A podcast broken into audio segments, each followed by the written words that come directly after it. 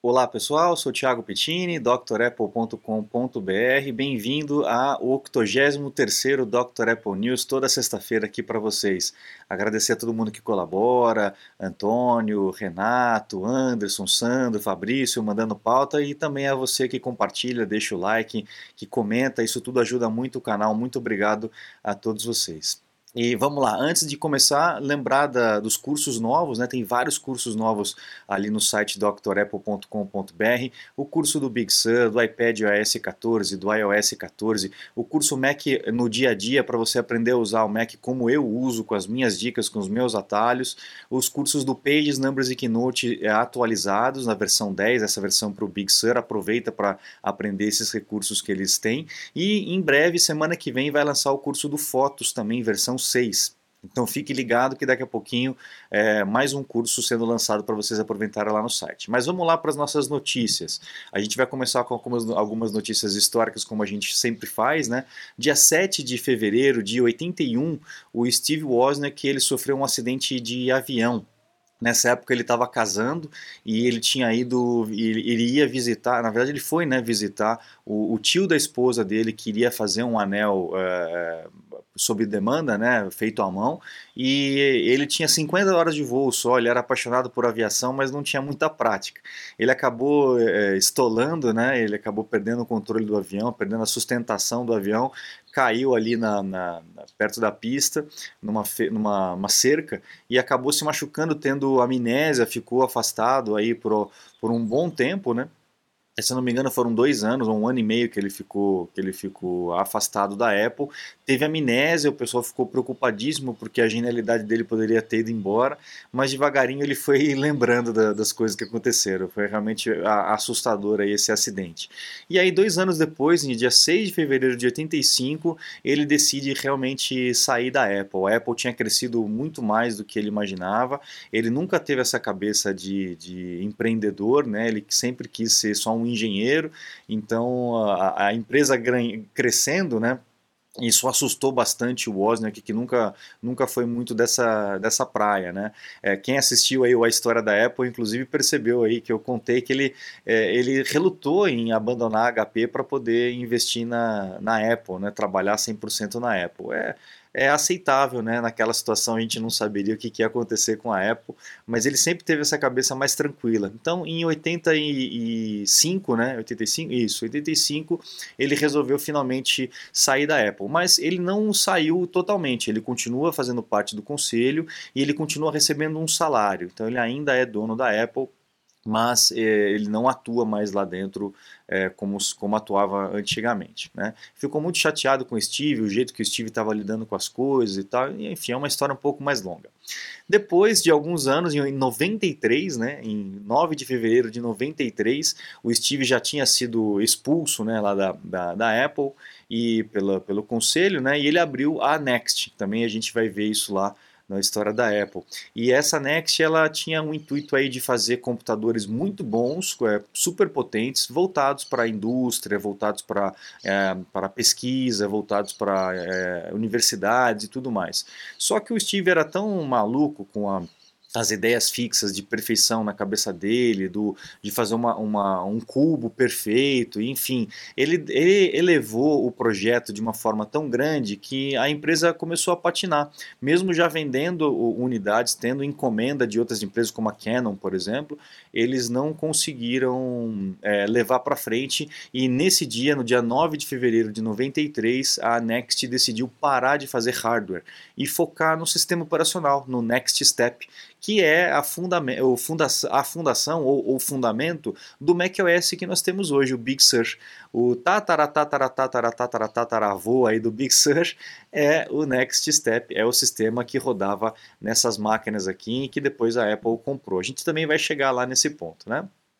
Bom, dia 5 de fevereiro de 2008, uh, o iPhone tinha sido lançado aí com capacidades pequenas de 6 e 8 GB e acho que foram alguns meses depois, seis meses depois, olha só, seis meses depois, a Apple lançou o iPhone Classic, né, ou o original iPhone, é, com 16 GB de armazenamento, que era um luxo naquela época. Nossa, não tinha pendrive de 16 GB naquela época era, um, era o olho da cara, era uma coisa assim fora da, da, do comum, né?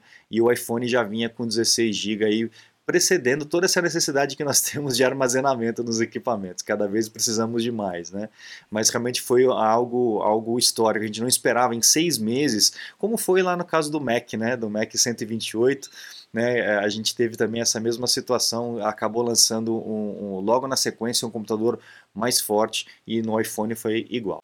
Bonito, né? Só um detalhe, né? As pessoas veem essa foto do iPhone aqui numa redoma de vidro. Foi uma das primeiras vezes que a Apple fez um anúncio e não deixou as pessoas pegarem o produto. Não teve aquela zona de hands-on, como o pessoal chama, né? De colocar a mão, de experimentar.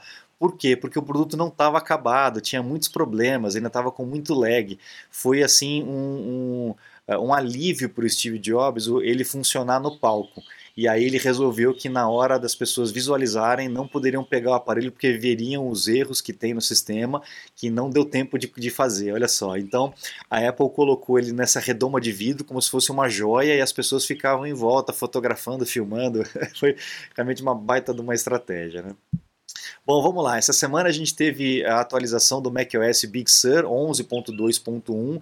Também teve atualização para o Carolina e atualização para o Mojave. Então, se você tem é, essas máquinas que suportam, atualize, faça o backup sempre antes e atualize, que é importante a gente resolver, porque é, principalmente no MacBook Pro é, deu uma correção em, nas cargas da bateria. Então você está com o MacBook Pro, com o Mojave, Catalina ou Big Sur e está com alguma dificuldade na bateria, se for algum problema de software causado pela, pelo software da Apple, essa atualização deve resolver.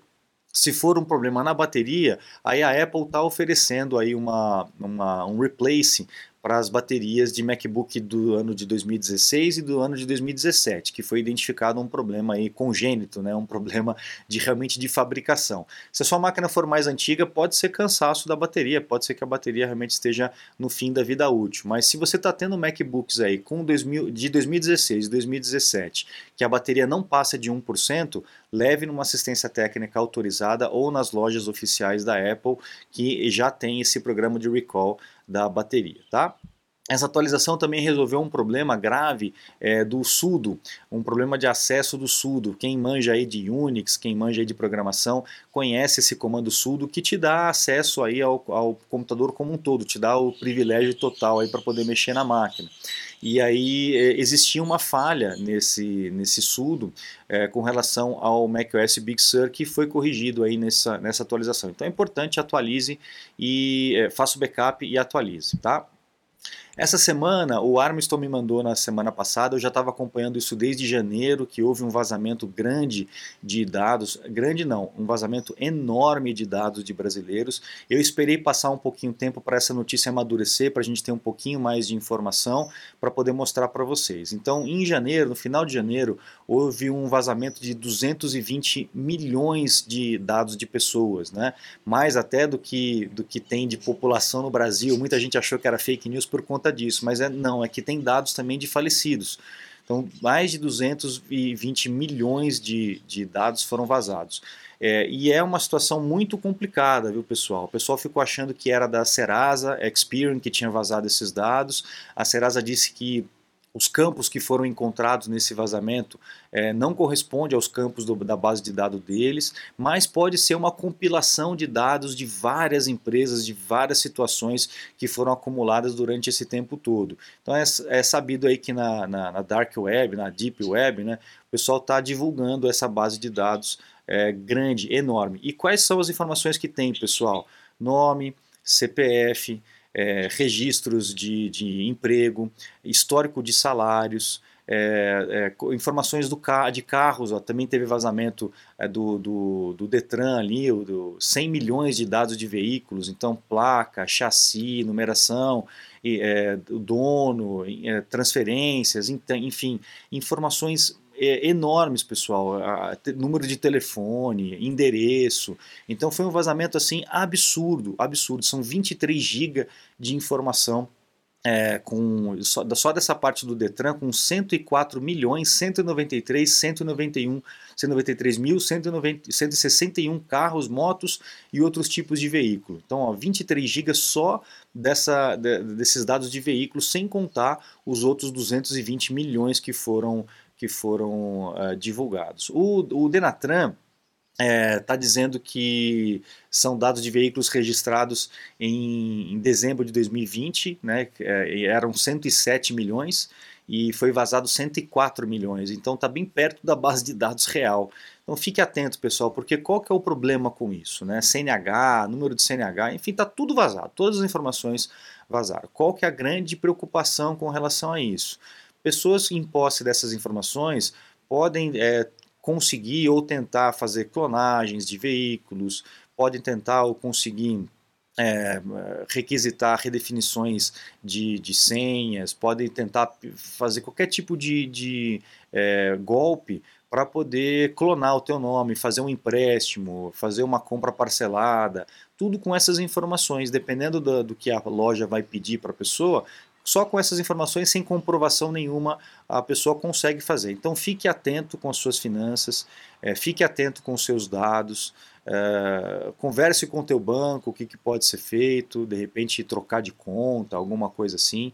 Fique atento, é, acompanhe tudo o que está acontecendo, porque depois dessa leva de vazamento, com certeza a gente vai ter uma leva grande de fraudes aí acontecendo e pode pegar qualquer um, porque tá, foi tudo vazado. Realmente todas essas informações estão vazadas. Então fique atento, pessoal. Confiram aí as suas, as suas contas, os seus dados, o que for possível trocar, troque, é, para não correr esses riscos, ok? Bom, vamos lá.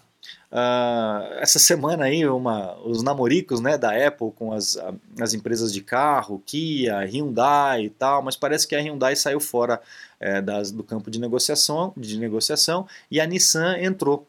Então ainda é tudo muito rumor, né, muita especulação, não dá para a gente ter certeza o que, que vai ser, o que, que não vai ser. O fato é que a gente sabe que a Apple está trabalhando mesmo num carro, já vem falando isso há muito tempo e, e, e esse processo está andando, né? ela está entrando em contato com fabricantes e tal, então é, em breve a gente vai ter aí um carro, ou um carro feito pela Apple, ou um, um carro em parceria com outra empresa com muita tecnologia da Apple lá dentro.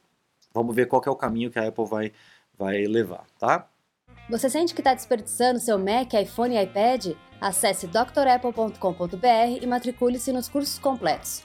Confere lá no site esse assunto é um assunto interessante. Às vezes eu trago aqui informações de pessoas que se salvaram por conta do iPhone, por conta do Apple Watch, né?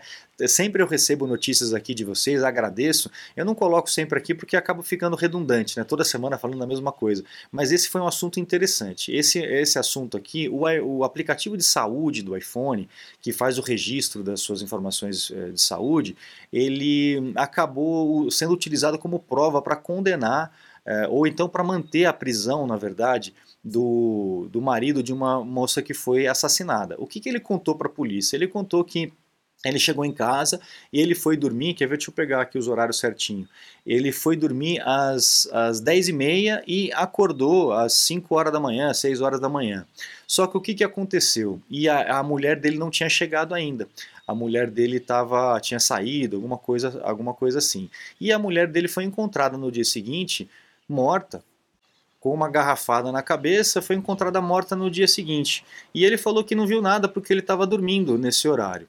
Eles compararam o, o, o Apple Watch, né, a informação do Apple Watch que está no aplicativo saúde dele e dela, e viu que ele se levantou no momento em que ela chegou em casa. E ele se movimentou, ele deu cerca de 18 passos nesse lapso de tempo que ele dizia que ele estava dormindo e foi exatamente o momento em que ela chegou e o Apple Watch parou de receber sinal.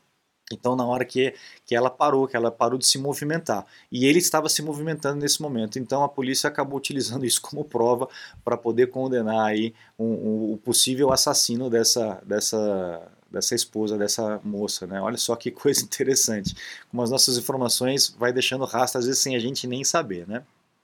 Bom, a, a, gente sabe que a Apple também está trabalhando forte na questão de realidade aumentada e realidade virtual, e tem mais uma patente aqui é, de, um, de um objeto que possa, dois objetos no caso, que possam misturar a realidade com a, o virtual e tornar a nossa, a nossa interação com esses equipamentos, com o iPhone, com o Mac e tal, de uma forma muito mais Uh, livre do que dentro de um equipamento só fixo. Né? Então você vai poder botar um óculos e talvez com uma base você poder é, é, colocar o display aí numa forma mesclada com o mundo. Vai ser muito legal, muito bacana. Então vamos ver que a Apple vai fazer isso acontecer em breve.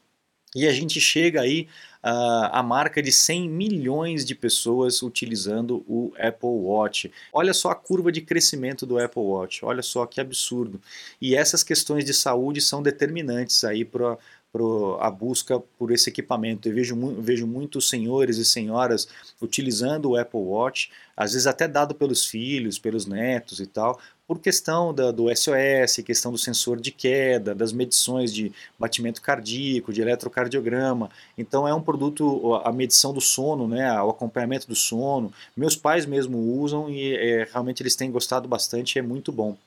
Então eu recomendo que se você puder, se você conseguir, eu recomendo que você uh, adquira aí um, um, Apple Watch que é, realmente é muito útil. Eu achava que no começo era, era mais um acessório e tal, mas hoje eu percebo que ele é um equipamento muito útil que inclusive me evita de ficar mexendo no, no telefone ao mesmo tempo. Muita coisa eu já resolvo direto pelo, pelo relógio. Ok, pessoal?